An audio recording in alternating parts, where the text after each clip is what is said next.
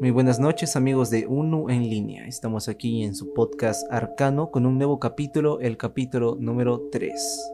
Estoy aquí Gustavo Altamirano, acompañado de mi compañero Jordan Paredes. Esta vez, como ustedes bien sabrán, este mes febrero es un mes del amor, el mes de la, de la amistad, del amor y la amistad, ¿verdad?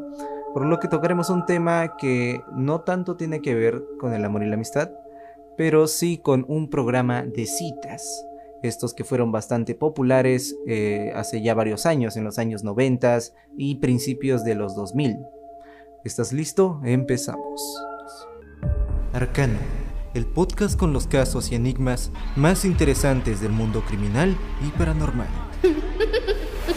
Con la conducción de Gustavo Altamirano y Jordan Paredes. Ven y adéntrate en el mundo de lo arcano. Compañero Jordan, ¿qué tal te encuentras esta noche?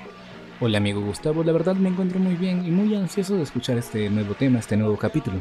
Bueno, como bien les mencioné, esto habla sobre un programa, un caso eh, en el que estuvo involucrado un programa de citas llamado The Dating Game Show, que en español era el show de las citas, el cual tuvo vigencia, bastante vigencia, de hecho es uno de los programas que más duró en la televisión con este tema, que fue desde 1965 hasta 1999 tuvo muchísimos años de éxito, pero tuvo un pequeño tropiezo en el año 1978 que casi acaba con este show.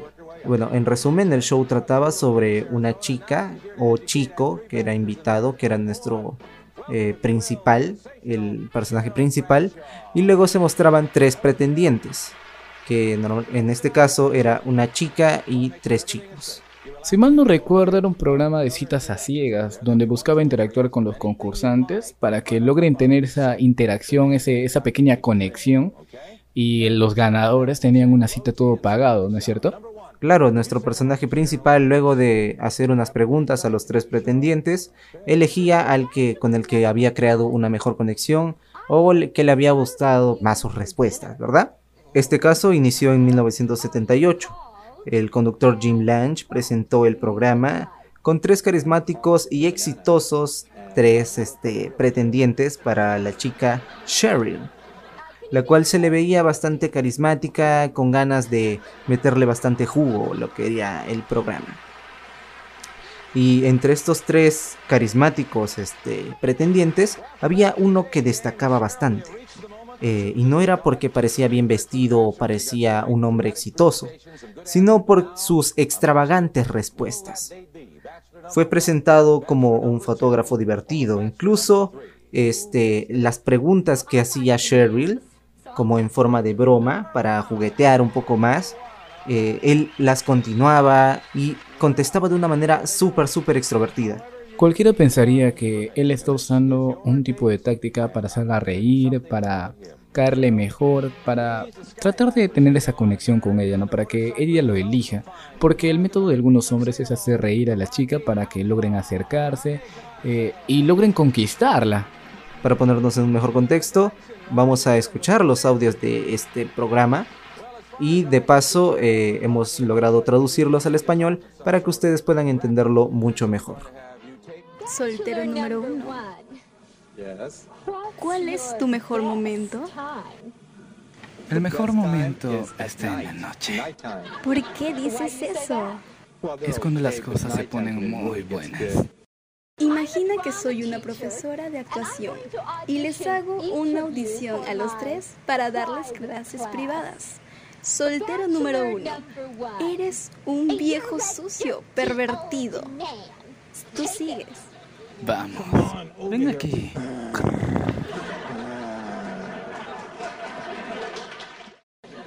Soltero número uno. Te pongo un plato y te sirvo como si fueras la cena. ¿Qué aspecto tendrías? Sería una banana, con un aspecto estupendo. ¿Serías un poco más descriptivo? Pídame.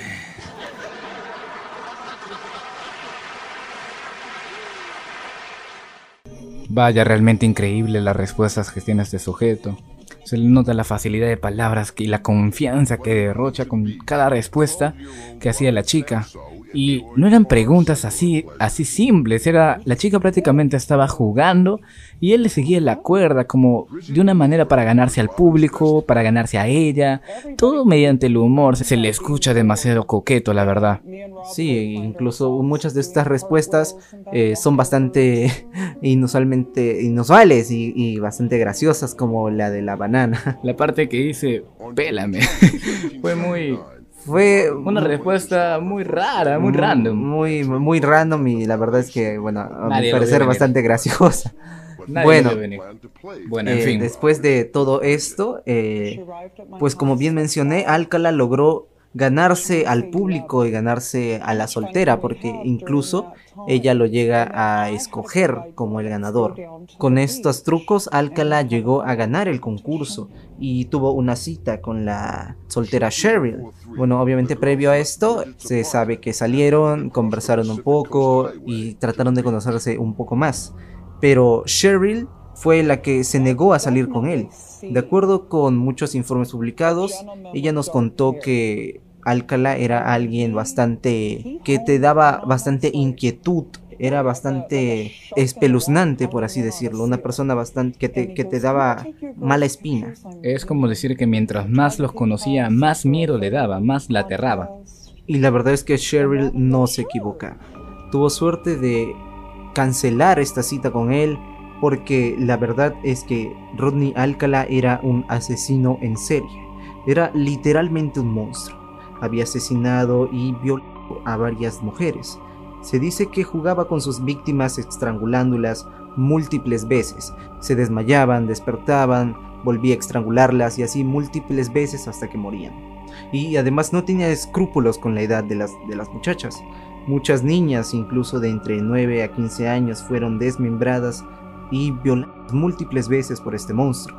Uno de sus primeros crímenes incluso fue noquear a una niña con un tubo de hierro hasta romperle la cabeza y ahí mismo hacer lo que ya hacía con las demás niñas.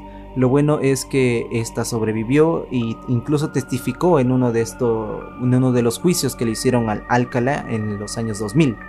E incluso llegó a enterrar vivo a una chica, y cuando los oficiales se acercaban a todas estas escenas del crimen, eran escenarios realmente aterradores, dignos de el mismísimo infierno.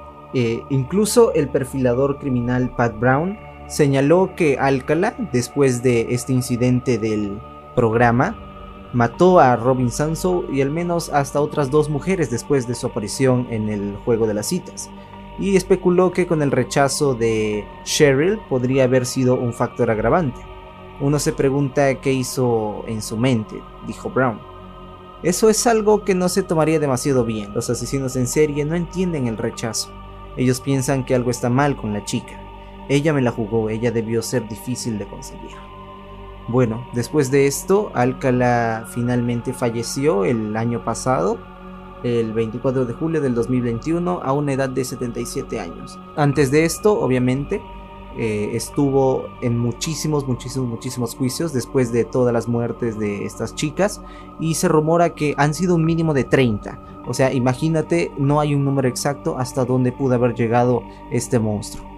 Wow, realmente aterrador los sucesos que hizo este sujeto. Eh, hay que tener mucho cuidado con qué personas estamos hablando, no hay que hablar con extraños. Y ahora en las redes sociales que están las aplicaciones de citas como Tinder, incluso Facebook está ofreciendo aplicaciones de cita ahora. Tengan cuidado, chicas, chicos, por favor, conozcan bien a una persona antes de ofrecerle su confianza tampoco, eh, obviamente no es tan seguro que te encuentres con un asesino serial. Estos son casos muy complejos, pero siempre hay que tener esa espinilla del cuidado, de, tu seguridad y no revelar tantas cosas privadas a lo que sería a extraños. Y bueno, este caso finaliza así. Muchas gracias a todos nuestros oyentes por haber escuchado este episodio de Arcano número 3, el caso de Dating Game Show. Espero que les haya gustado bastante. Eh, los esperamos en un próximo episodio de Arcano se acerca, como bien dije, el Día del Amor y la Amistad, así que esperamos que tengan un fabuloso día al lado de su pareja, sus amigos o sus padres. Y también este, los carnavales también se acercan, ¿verdad? Claro, traten de divertirse estos días festivos con sus familias, sus amigos, con sus enamoradas, ya que se acerca San Valentín y carnavales aquí en nuestra región. Espero que les haya gustado igual este caso y no olviden sintonizar Arcano la próxima semana con el capítulo 4. Hasta luego, muchas gracias por escucharnos.